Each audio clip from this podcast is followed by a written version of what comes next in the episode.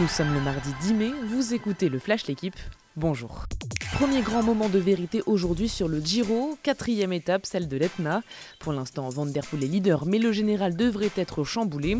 Richard Carapace, un des grands favoris, est attendu. Il a franchi sans mal le week-end inaugural et se dit très confiant en vue du premier test. Tant mieux pour lui car l'Etna avait déjà créé beaucoup de remous dans le peloton en 2020. Mais cette fois, il sera attaqué par un versant inédit encore plus difficile, avec près de 23 km de montée répertoriée. Soirée sous tension pour le Paris Basket. Les Parisiens reçoivent Limoges à 20h30 avec l'objectif d'assurer leur maintien en Betclic Elite.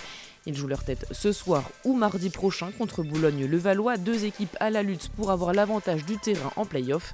Paris Basket a besoin d'une victoire, mais le challenge est relevé et en cas d'échec, il pourrait avoir beaucoup de conséquences sur le projet parisien, pensé pour l'Europe et avec une nouvelle grande arena en 2023.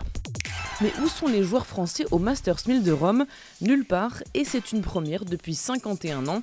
Constat qui illustre les difficultés du tennis tricolore. Mon fils est forfait, Manarino, père et Humbert ont perdu dès le premier tour des qualifs. La génération dorée se termine, la nouvelle peine à émerger et ceux qui restent ne sont pas épargnés par les blessures. Nicolas Escudé, le DTN, a dégagé un plan, des priorités, mais sans grand résultat pour le moment. Il reste deux journées de Ligue 1, mais c'est déjà l'heure du bilan côté lyonnais.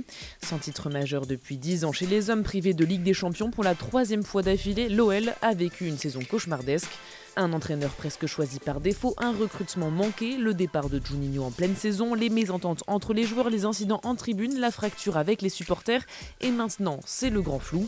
Quel entraîneur, joueur et directeur sportif pour l'an prochain? Récit à lire aujourd'hui dans l'équipe. Merci d'avoir écouté le Flash l'équipe, bonne journée.